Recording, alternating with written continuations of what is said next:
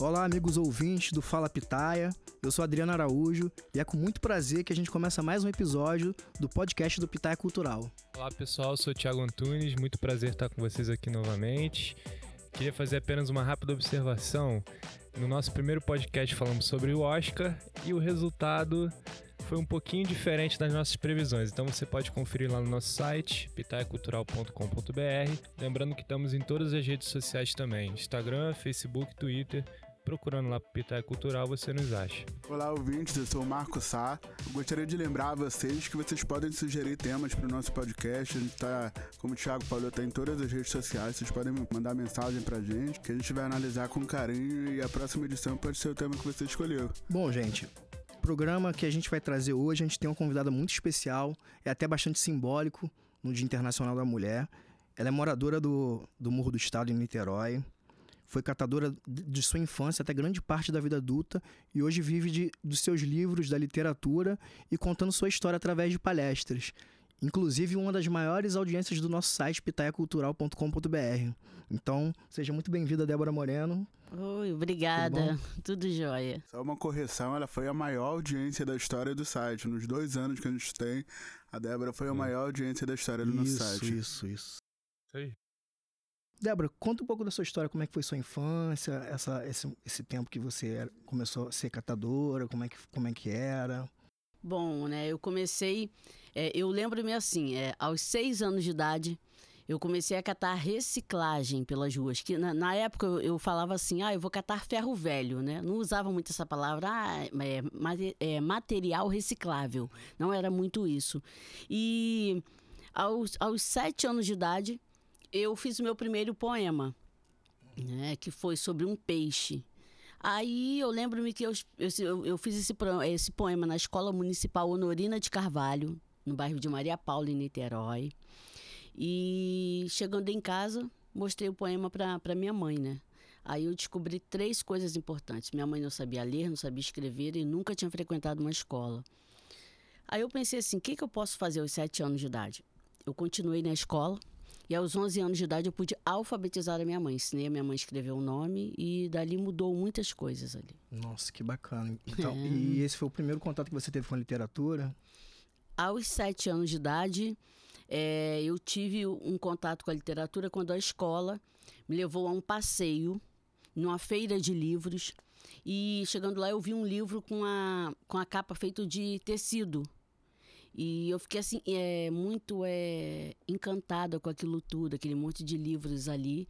E mas a partir daí eu passei a observar os nomes dos autores nas capas do, dos livros, né? Aí eu vi, eu, pens, eu pensava assim, ah, um dia eu quero ter o meu nome na capa de um livro. E esse foi o meu sonho até até hoje, né? Assim, até quando hoje, eu vejo né? meu nome na capa de um livro hoje, eu fico muito, muito feliz. É uma grande realização, né? É, grande. E Débora, você se lembra do primeiro poema que você leu? Que você descobriu? Nossa, nunca ninguém tinha me feito essa pergunta. Assim, muita gente fala assim, ah, qual o primeiro poema que você escreveu? Mas o primeiro poema que eu li, eu lembro-me que foi de Cecília Meirelles. É, se eu não me lembro, foi, se eu não me engano, foi Folhas de Outono, que ela fala um pedacinho, perdoa-me, folha seca, não posso chorar por ti. Vim para amar neste mundo e até do amor me perdi. De que serviu tecer flores pelas areias do chão se havia gente dormindo sobre o próprio coração? Cecília Meirelles. É isso, né? É isso, muito bem. Lindo, lindo poema. Fantástico. E, então a Cecília é uma grande influência para você? Sim, a Cecília é, Meirelles, é, Carlos Drummond de Andrade, Machado de Assis, porque eu lembro-me que eu achava muito nos, na, na minha época que eu, que eu catava reciclagem, livros de Machado de Assis, né? Assim, então eu ele também foi uma grande influência. Você pode contar um pouco melhor essa história de ter achado um livro no meio de, da, da reciclagem, como isso mudou a sua trajetória? Sim, sim, porque assim, a pessoa quando vai para rua, para qualquer lugar assim, para catar um material reciclável, uhum. ela pensa assim: "Ah, eu vou achar assim, é, latinhas, ferro, papelão, qualquer coisa, assim, algum metal. Mas aí quando eu achava assim livros, aquilo me paralisava. Eu assim, nossa, eu queria logo folhear, ver se tinha gravura. A maioria não, não, não tinha, né? Mas eu ficava assim muito encantada com aquilo tudo. Era o momento que eu parava ali, ah, eu vou levar esse livro aqui. Aí levava o livro para casa. E, e, Débora, teve um momento que você também desenvolve um trabalho com as crianças, né? Sim. É, te, qual foi esse momento que você aliou a escrita da tua poesia com esse trabalho a partir dos bonecos que você faz e outras atividades? É, o meu contato com as crianças em escolas foi quando meu filho, o, meu filho aos sete anos de idade, ele estava no primeiro ano. E nessa época eu comecei a levá-lo. Em escolas eu já escrevia já né é, poemas ali eu já estava mais acostumada ali e eu falava sempre assim, em reuniões de escola: ah, eu sou escritora, eu sou poetisa, eu quero. Um, um dia, quando tiver uma feira aqui, vocês podem chegar e me chamar, eu aceito uhum. convite. E meu filho também passou a falar poesias também. Então aquilo é assim, eu me lembro que o primeiro autógrafo que eu que eu, que eu dei assim foram para 35 crianças na sala de aula do meu filho e não tinha livro, não tinha nada impresso, não tinha nada. Era eu e eu. Aí as crianças ficaram assim impressionadas também. Então aquilo dali eu vi que aqueles 35 primeiros autógrafos ali é, seriam os primeiros ali de uma vida brilhante, mas eu ainda tinha muita estrada para correr ainda. Com um filho de sete anos, né, você não. E para sustentar ele sozinha, eu e Deus. É, eu tinha eu, eu, eu, sabia assim que eu ainda ia lutar muito para conseguir chegar onde eu cheguei. E qual foi o primeiro livro que você publicou e assim o que que levou o tema dele, qual o tema e se foi inspirado em alguma coisa relacionada à sua vida, o que você passou? É, o primeiro livro que eu escrevi foi é, Sapatos do Tempo, que eu publiquei, Sapatos do, do Tempo, porque assim, eu estou escrevendo o meu 23 livro. Quando eu publiquei os Sapatos do, do, Tempo, já tinha 17 livros escritos. Na verdade, esse é o 16 escrito, mas publicado ficou sendo o Na primeiro editora, livro. Certinho. Editora, é. E para fazer esse livro foi uma, foi uma grande história, né, gente? Porque eu lembro-me que eu fiquei dois anos e dez meses catando reciclagem pelas ruas de Niterói para juntar dinheiro e desse dinheiro ainda sustentar filho, ainda me sustentar e juntar ali, tirar um pouquinho ali para pagar a editora. Eu me lembro que na época eu consegui juntar R$ 1.400 para fazer 150 exemplares. Uhum. E consegui. E hoje esse livro tem uma tiragem, quantos foram vendidos? Bom, eu, eu fiz mais ou menos uns 500 exemplares dele, foram vendidos e não tem mais. Eu me lembro até que a, essa, essa editora, com esse negócio de crise que teve, uhum. ela não existe mais, essa editora. Aí eu passei para uma outra editora, minha editora atual, que é a Delicata. E quanto a, a, a, esse livro ter sido o primeiro, alguma razão especial? Vocês decidiram isso em conjunto? Você queria que fosse o primeiro? Foi assim. Assim que eu consegui o dinheiro, eu pensei assim, ai, o que vai ser mais importante aqui para eu assim ter esse início? Eu pensei logo em um nome, Sapatos do, do Tempo, né? E por que esse nome? Porque até os meus 18 anos de idade, meu sonho era ter dois pares de sapatos. E eu não tive. Aí, quando eu tive o meu filho aos 20 anos de idade, uhum. e meu filho gostava de jogar bola com sapato de ir pra, pra escola, aquela coisa toda, coisa de menino mesmo, né? De, Ih, não quer nem saber. Aí eu chamei ele num canto e falei: olha, não joga bola com sapato de ir pra escola, porque na sua idade eu, era, eu tinha um sonho de ter dois pares, e você tem tantos assim, e você tá jogando bola, você tá estragando seus, seus sapatos. Aí ele falou assim: ah, mãe, quando eu trabalhar, eu vou te dar tanto sapato que a senhora vai morrer e não vai ter tempo de usar tudo. e todo mês ele me dá um dinheirinho pra comprar sapato. Ah, que maneiro. É, a gente estava falando aqui que você também dá palestras e tal. Sim. Qual foi o lugar mais inusitado que você deu uma palestra? Bom, o lugar mais inusitado foi no presídio de Bangu, presídio masculino, nossa. Vicente Piragibe, em Bangu. Olha, é, foi a convite de um professor, né? Dentro do, de, desse presídio tem uma escola municipal chamada Enfio. E um professor que dá aula dentro desse presídio dá aula também em outra escola municipal. E ele me convidou, falou: Débora, é, eu queria que você desse uma palestra no, na, na escola onde, onde eu trabalho. Sendo que essa escola fica dentro do presídio, é, fica dentro do complexo penitenciário de Bangu. Aí eu falei assim, tá, professor, tá tudo bem. Olha, e o presídio, aí foi contando, e o presídio é masculino, tá? Eu falei, tá, professor. Eu me lembro que tava um frio danado, e para mim Bangu era pertinho, né? Eu moro em Niterói, né? Olha, aí nós fomos de trem mesmo, assim, eu achei longe, longe. Aí cheguei, chegamos lá, ainda descemos na, na, na, estação, ainda pegamos um outro ônibus. Uhum. Cheguei lá e dei a palestra e. Só sei que quando eu terminei, tinha detento chorando, tinha professor chorando, o diretor do presídio também chorando. Nossa. Mas como é que foi isso? Como é que foi chegar lá, esse momento de. É, esse momento foi. Bom, assim que eu cheguei, gente, é, assim, é muito forte a realidade ali antes de entrar, né? Porque uhum. você vê uma coisa assim que muito, eu fiquei muito, é, é muito é, impactada foi com a chegada, a espera daquelas mães, das esposas, com aquelas bolsas enormes, tem que carregar, levar uma coisa ali toda semana. E eu lembro que para chegar até o presídio é uma distância do portão principal até a, o portão do, do presídio, que são vários presídios ali dentro sim, do complexo, sim. né? Aí eu fui no mesmo ônibus que essas mães iam, porque o ônibus, assim, é, o negócio é tão distante que tinha um ônibus que levava até a porta desse tal presídio. Caramba.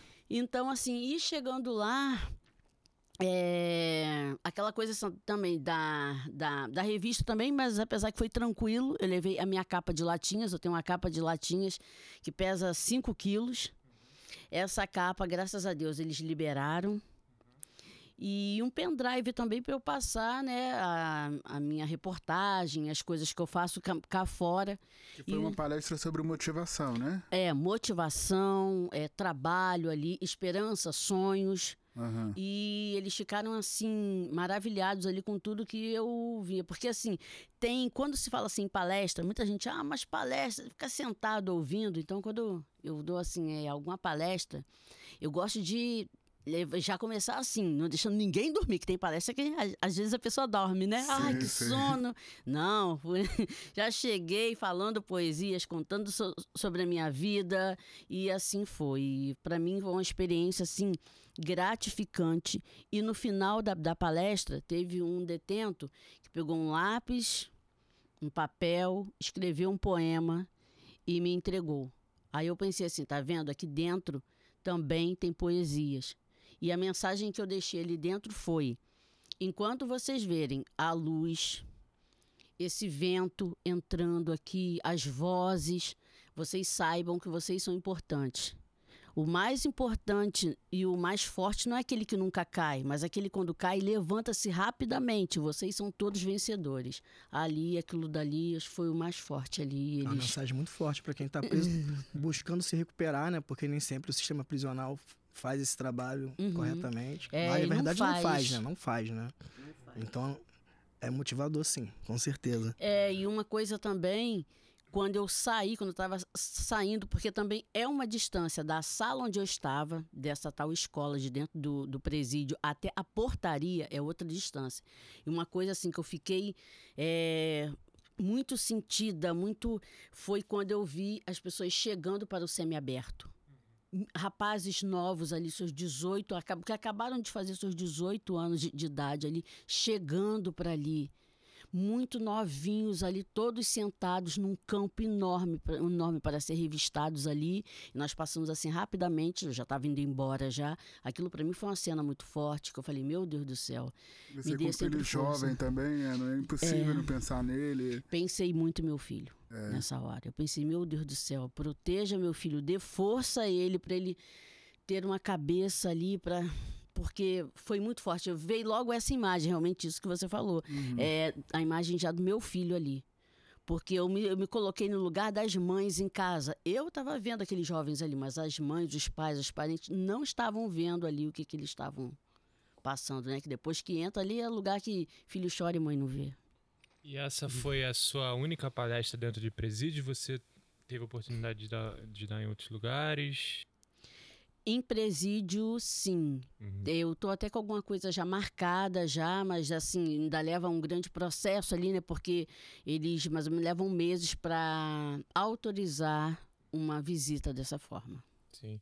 E a gente, você achou que entre todas as, claro que são experiências muito diferentes, uma sala de aula, de um presídio e tal, mas você achou que essa foi a sua palestra mais marcante até aqui? É uma das mais marcantes. Porque, assim, como eu visito escolas sempre, eu tenho muitas surpresas. Um dia, se eu for parar para escrever um livro, Olha a ideia aí. a ideia. É, vai ter Tem que. Não vai bastante ser. conteúdo pra. Bastante trabalhar, né? conteúdo. Eu vou ter que. É, isso aí eu vou ter que ganhar um presente de alguma editora para fazer um livro desse. Porque eu preciso ter isso mesmo como, como registro. Mas essa foi uma visita às escolas. Essa foi impactante. Mas teve outras também, como eu dei uma palestra em em uma escola também, lá na minha cidade. E teve uma mãe, assim, foi uma palestra para reunião pedagógica, perto do dia das, da- das mães, né? Foi assim, entre alunos e, e, e pais, né? Pais e, e alunos ali. E teve uma mãe que no final da, da palestra, ela falou assim, olha, escritora, após ouvir a sua palestra, eu antes disso eu ia fazer uma besteira. Eu acho que ela ia fazer uma espécie de bonde, não sei, né, como falo assim. Ela Sim. falou: "Agora eu desisti porque eu vi que eu ia me dar mal". Então eu vi assim que a minha palestra pôde tirar um foco aquela aquela coisa que ela estava para fazer uma coisa de repente errada, uma coisa que ia levá-la de repente até para dentro de, de um presídio, e ela pôde se livrar daquilo dali, né? Foi uma isso, ideia. Isso é, é, chega no ponto que, que eu queria perguntar. Uhum. O quanto você sente que você transforma a vida das pessoas? Quanto você percebe isso? Sabe? Você, você dá, dá muitas palestras e tal, às vezes você não volta a ter contato com aquelas pessoas. E, mas, sabe, naquele momento, quanto você percebe isso? Olha, de uma forma assim, eu digo que é, assim, eu sou muito sensível a essas coisas, né? Assim, eu procuro assim, em cada palestra dar o meu melhor, fazer o meu melhor. Porque de repente eu vou em uma escola, é muito difícil voltar. Não por falta de convites, mas são muitas escolas. Eu, eu nunca imaginei assim que numa cidade tivesse tantas escolas assim. E não é só na minha cidade, né? Porque eu vou para Caxias, vou para Bangu, vou para Copacabana mesmo, vou para é, são diversos lugares. Eu fui, teve um também que eu fui que eu achei que fosse muito perto, Vargem Grande. Eu pensei, que fosse perto, e é longe a É, beça É, também. longe, né? E para em Minas Gerais, São Paulo. Então, assim, dá vontade assim, pô, será como que aquelas pessoas que eu dei, aquela palestra, como que elas estão, né? Que, como que transformou? Mas teve uma que eu, um que eu consegui sim. Nesse mesmo presídio, teve um senhor que estava lá há alguns anos e ele falou assim: Olha, eu também sou de Niterói e eu trabalho ali, no centro. Mas aí eu falei assim: ah, que, que, que beleza, o senhor continue assim, o senhor vai conseguir sair daqui e retornar, retornar né, ao seu serviço. Aí um belo dia, passando mais ou menos uns nove meses, eu passei no centro de Niterói, perto das, das barcas, eu escutei assim, uma coisa assim: ei, eu conheço a senhora, eu conheço a senhora. Mas eu, assim, a senhora, né? Tinha muitas senhoras ali passando, eu nem olhei. Mas ele insistiu falar mais alto, eu olhei assim. Quando eu olhei, eu fui direto logo para abraçá-lo. Era o detento que estava no presídio. Ele falou: Eu não falei para a senhora que eu sou trabalhador. Olha aqui, ó. Eu caí para fazer uma besteira, parei lá naquele lugar horroroso e agora eu estou aqui, estou trabalhando. E isso passaram-se mais ou menos uns dois anos. O homem continua trabalhando. Muito bom. Passa lá quase que diariamente. Ô, senhora! Muito, muito. Uma pessoa muito bacana. Ele falou: Olha, já comprei já a minha casa, já em uma comunidade, já tenho já minha casinha, estou trabalhando aqui, ganhando meu dinheiro. E, assim, eu até evito lembrar, mas ele lembra sempre que tem um amigo perto, sabe onde que, que, eu, que eu conheço? Ele falou assim: Olha, eu, eu conheço ela de lá do presídio. Ó. Fui lá para poder dar uma, uma, uma palestra. E eu falei: É, e nós somos amigos. Falei para ele. Transformou, né? Transformou. Que bacana. E me fala um pouco da, da Lolita, porque foi o livro que levou você para a Bienal do Livro ano passado, correto? Correto. E qual é a história? Ih. Quem é a Lolita? a Lolita tem alguma referência? Tem a Lolita. Foi uma boneca que eu, que eu confeccionei, gente, rapidamente para contar histórias lá na comunidade, comunidade do Morro do, do Estado. Rapidamente ali, para aquelas crianças que passavam ali, que passam ali. Confeccionei rapidinho para contar uma historinha. Fiz uma historinha. Aí eu pensei assim, ai meu Deus, agora eu vou ter que, eu vou ter que fazer um livro, porque a história. E a história, assim, são a história de dois amigos um menino muito, muito egoísta, mas assim, ele fica com a pipa co- colorida. O pai dele é caminhoneiro. E cada lu- lugar que o pai dele viaja traz uma, uma fitinha. Então, ele cola nessa pipa. Então, essa pipa não é uma pipa qualquer, não é uma pipa que pode ser comprada em qualquer lugar. Tem muita coisa ali, muito valor emocional ali, agregado ali. E ele tem um ciúme enorme. Um belo dia a menina pega uma escada, coloca no muro, assim, encosta assim e vê, percebe que o amigo é, solta a essa, essa, essa tal pipa. Mas ele não gosta dessa descoberta e fala Lolita. Aí começou a colocar um apelido nela: Lolita Bracinho de Banana Nanica. E ela fica furiosa e ele, e ele assim, ela insiste em homenagem, em elogiar a pipa dele. Aí um belo dia ele pensou assim: ah, tu quer saber de uma coisa? Vou soltar a pipa quase de noite. Mas ele não imaginou, veio um vento muito forte, a pipa grudou no alto da montanha. E ela ajudou ele, assim, de uma forma maravilhosamente. Assim, ele começou a chorar, ela chegou perto e falou que iria ajudar. Aí ele falou: ajudar em quê? Lolita, bracinho de banana nanica. Aí ele, ela, ela falou assim: não, mas eu vou te ajudar. Eu tenho um coração bom. Aí ela pegou, esticou o braço, e por incrível que pareça, o braço foi lá no alto da montanha.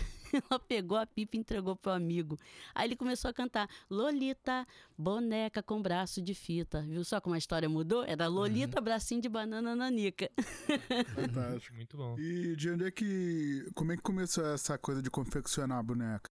Ah, sim. Eu sempre fui apaixonada por bonecas, né? Assim, é, tudo começou também com a minha mãe. O sonho da minha mãe era ter uma boneca de cabelo, né? Que falava já naquela época, porque antes confeccionavam muito boneca de louça, boneca de plástico, que não tinha cabelo, né? Aqueles Sim, cabelos de- im- é, quase que mais ou menos é, imitando um cabelo, mas era boneco todo de plástico. E minha mãe tinha um sonho de ter boneca. Ela sempre falava assim: ah, meu sonho era ter uma boneca de, de cabelo. E ela nunca teve em criança. Quando eu fiz 11 anos de idade, já quase parando de brincar de boneca, minha mãe pega, compra uma boneca pra mim, caríssima, caríssima, comprou a prestação. e fiquei anos com aquela boneca. Na época, assim, era, um- era uma novidade, que era Bilu Bilu. Era uma boneca que passava chupeta, assim, encostava o imã, acho que acionava alguma coisa e ela começava a rir. Olha, foi assim. Aí, o que, que eu fiz? Isso mais ou menos na década de 80, na início da década de 90. Aí eu assim sempre aí eu, mas eu não era que eu gostava muito de boneca não, tá? Não era que eu gostava muito não, porque eu tinha dois irmãos, dois meninos, né? Então fui criada assim com pipa, carrinho de rolimã, Sim, é, sim. peão, bola de gude. Ih, eu jogava bola de gude melhor do que os meninos. aí, aí eu pensei assim, bom, aí o tempo foi passando, é, pa- pa- passando assim, eu comecei a ver bonecas de pano em feiras. Mas eu não via muito bonecas negras. Aí eu pensei assim, ah, eu vou fazer, eu vou tentar confeccionar uma boneca negra. Aí a primeira, né, saiu, sempre assim, a primeira, né, sai daqui. assim, Hoje em dia, quando eu olho, é o primeiro boneco que eu fiz. Esse primeiro boneco está até em, no Distrito Federal, bairro do Gama. Esse boneco eu mandei de presente para uma amiga, como marcador de livro. Tá na casa da minha amiga Josineide Villanova, que é uma escritora também, uma poeta. Então esse primeiro boneco, esse, esse primeiro bo- boneco está lá chamado Murilo. E ela assim, adora o Murilo. então assim, hoje eu aí eu fui melhorando na na, na confecção, meus bonecos são feitos é, à mão. Eu vou entrar agora numa aula de costura. Aham. É, então, assim, eu pretendo, assim, imagina bem, é, a mão, eu já consigo fazer isso tudo, imagina bem a máquina, né? Com máquina, o serviço vai ser bem, bem mais rápido. E, assim, os pedidos para bonecos assim tem sido muito grande. As pessoas, as professoras estão é, encomendando e eu não dou muito conta dessa entrega, mas Tá na indo. medida do possível tá indo. Tá indo, legal. E você estava comentando, inclusive, que o material das roupas é, é todo especial, né? Fala um pouco desse material. É, esse, esse material desse boneco, desse- desses bonecos, são tecidos é, importados. Uma amiga minha vende tecidos, né? É, importados lá do Senegal. Ela é uma senegalesa. E eu, assim, a cor, gente, é uma coisa assim maravilhosa ali. Tanto o, o- a roupa do lado do avesso, quanto né, do outro lado, é assim, é o mesmo tecido. E eu gosto muito. E fica muito bonito, muito colorido. Pena que vocês não possam ver, mas a gente vai tirar uma foto depois pra É. divulgar nas redes Isso. sociais. Isso, E olha, são maravilhosas as bonecas, muito bem feitas. Obrigada. muito bonito. Perguntei na entrevista que, que saiu no nosso site, que eu perguntei da sua infância difícil, como é que você se inspirava, e você me respondeu de uma outra forma, não da dificuldade, mas da beleza que você viu. Você leu um poema. Queria que você repetisse, que é- era muito bonito. Falando da sua janela, você via os prédios, a Ponte Rio Sim. Niterói. sim, possível? sim, sim. É, porque assim, em- lá na comunidade, a paisagem, gente, é maravilhosa, assim, como em várias comunidades ali, né? Porque assim, o mar, aquela coisa assim de os pássaros no, no quintal lá da minha casa tem, tem, tem árvore. Então os pássaros ali chegam até ali, fazem ninhos. É, a beleza ali de ver de repente os primeiros raios de, de luz entrando pelo buraquinho já da janela ou da parede mesmo ali. Aquilo tudo para mim é poesia. É, de manhã cedo, os primeiros passos também. Eu vejo muita beleza nisso daí. Né? Aquela coisa do, do cheiro do, do café da manhã. Que as pessoas às vezes fazem, você passa em caminho, tá aquele cheiro de, de, de café fresquinho ali. Isso tudo me encanta. Sabe? Eu procuro ver coisas boas, porque a grande realidade das favelas não é a gente, assim, ver tantas coisas boas. E eu procuro mostrar em meus livros, em meus poemas, o outro lado também. Porque aquela realidade toda que nas favelas o que também? Muito tiroteio, aquela ausência do poder público, uma coisa que deveria, já que é público, deveria ser acessível para todos ali. A ausência deles é tremenda ali. Somos esquecidos pelo poder público. Às vezes, até quando a gente coloca o currículo em algum lugar, você colocar morro, colocar favela, colocar alguma coisa muito próximo, aquilo dali já é visto de outra forma ali. Talvez você nem consiga uma vaga. E eu passei muito por isso. Então, quando hoje eu dou uma palestra para as crianças, mostro que a gente tem que ter esperança, essa realidade isso pode ser mudada, mas tem que mudar de dentro para fora primeiramente. A gente ver beleza, colocar beleza naquilo que a gente tem, porque se a gente for ver a parte ruim, vai ficar só naquela parte ruim, mas quando você coloca uma coisa boa, isso é de dentro para fora e você consegue passar isso para outras pessoas também. Pode declamar esse poema? Paisagem da minha janela está num livro. É... Deixa eu só pegar aqui o livro. Paisagem da minha janela. Quem guarda tem. o que mais posso esperar? A minha casa fica em frente ao mar. A ponte Rio-Niterói tem uma elegância que pode ser vista à distância. Abro a janela, vejo prédios, gente caminhando, escuto os primeiros passos e a barca anunciando a travessia no mar. É a cidade em movimento. Cada luzinha tem a sua história e ficará sempre na memória. Tudo isso, aí essa, essa inspiração toda e beleza, né, eu aprendi vista da minha janela, da comunidade onde eu moro. Esse poema, inclusive, foi dedicado no meu livro para uma professora chamada Jane Ilka Viana, ficou em memória, uma professora que faleceu ano passado, e era uma amiga e grande incentivadora do meu trabalho. Nossa, que bacana. Demais. Muito legal.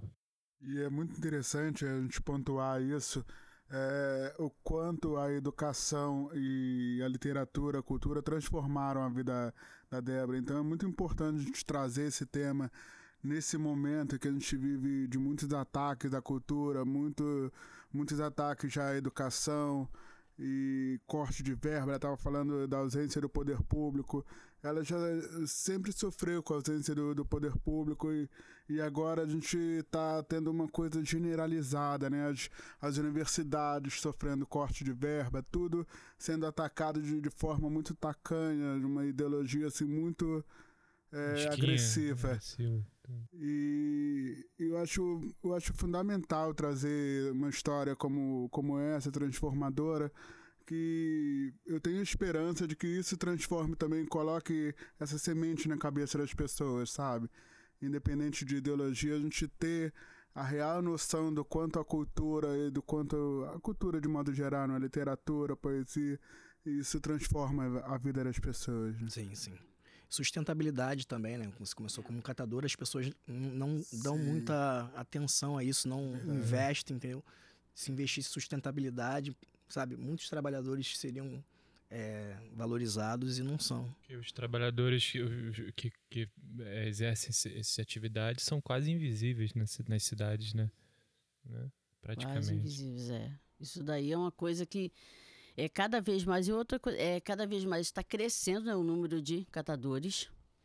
É, eu, eu, digo assim, se eu catasse reciclagem hoje era uma concorrência, gente, enorme, porque na época que eu comecei não tinha tanta concorrência não, mas hoje em dia eu falo uma coisa, cresceu muito o número de catadores de recicláveis.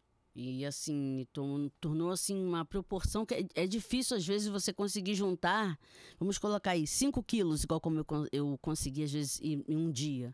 É muito difícil hoje em dia isso. De latinhas, então, muito difícil. Mas não podemos desistir. Não, nunca. É isso. nunca. É, hoje você tem todo um universo lúdico, seus livros, as suas uhum. poesias que você deve levar para suas palestras, mas também tem o tema da sustentabilidade. Tem também. É, nas minhas palestras, né, eu uso uma capa de latinhas que ela tem mais ou menos 5 quilos, tem aproximadamente 900 latinhas de alumínio. Pesada. É.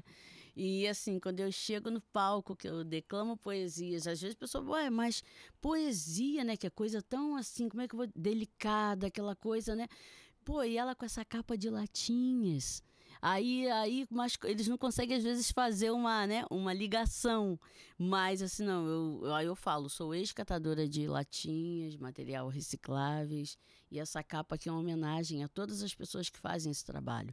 Porque eu decidi fazer isso porque essa capa, eu carrego muita gente nessa capa que sonha, que ainda faz esse trabalho, que tem um sonho e de repente, ah, não de repente de ser uma escritora, ser, mas gente que quer montar o seu próprio negócio, quer viver do seu trabalho. Tem gente também, tá, ah, eu trabalho com reciclagem porque eu gosto, eu amo esse trabalho. Eu tenho um amigo meu chamado Nelson, seu Nelson, ele trabalha até lá na Rua General Andrade Neves, é ali é o ponto do seu Nelson ali.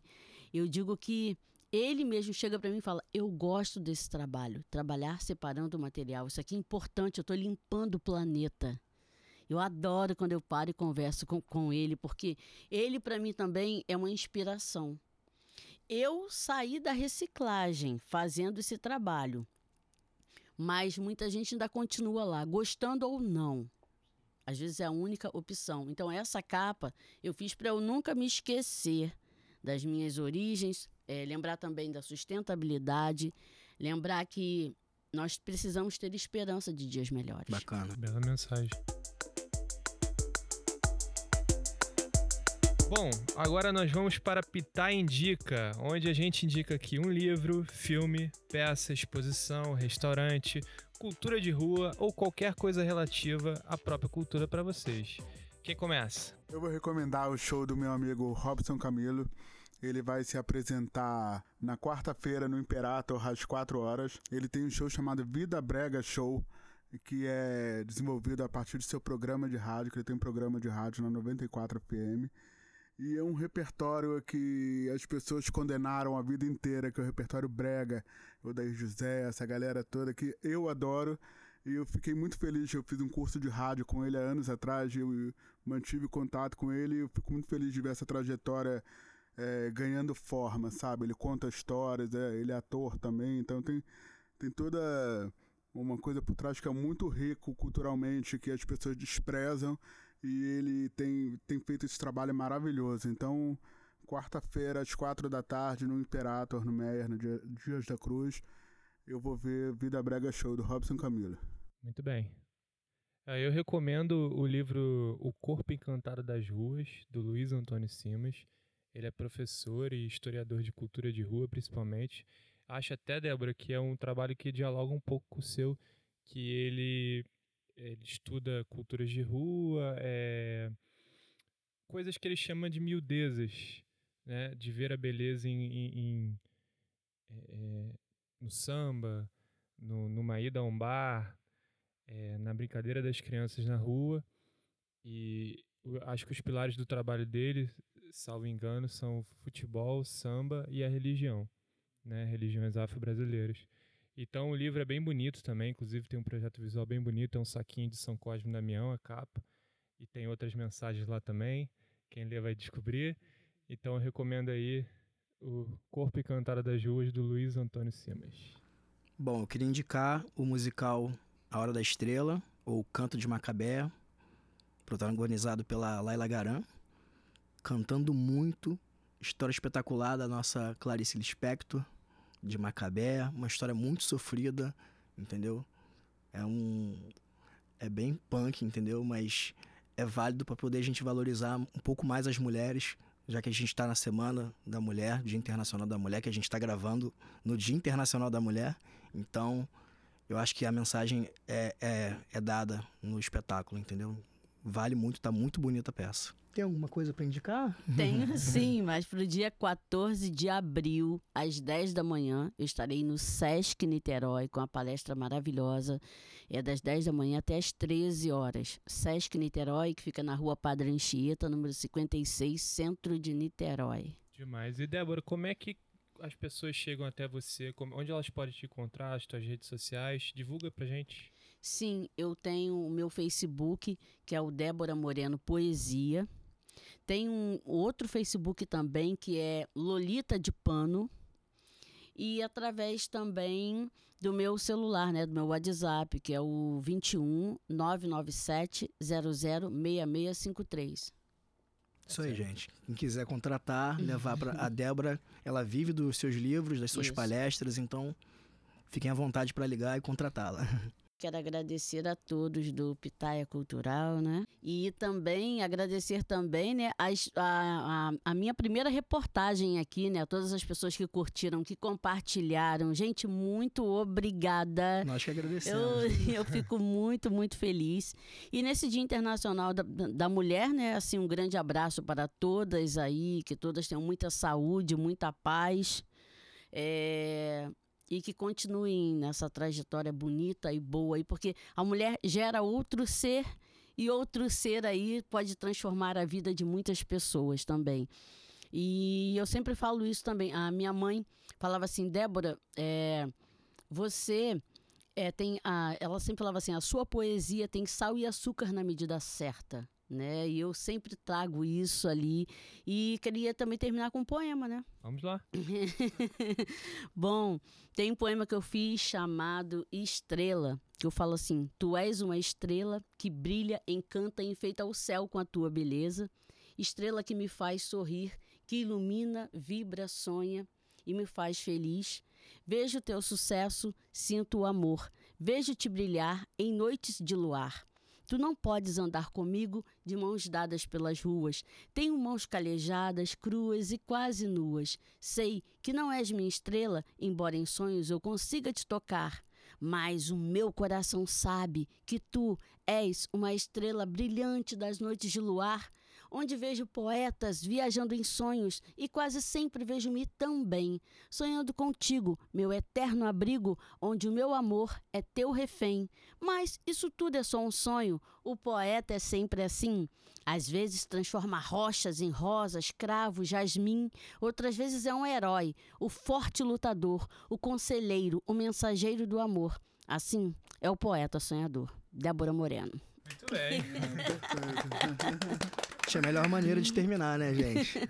Mais uma vez agradecer a sua presença. Muito obrigado, obrigado por compartilhar a sua história com a gente. E Obrigado. esse, gente, foi mais um episódio do Fala Pitaia. Em breve voltaremos. Mais uma vez, relembrar o que o Marco falou. Mande sugestões para o nosso podcast. Fiquem à vontade. Abraço, até a próxima.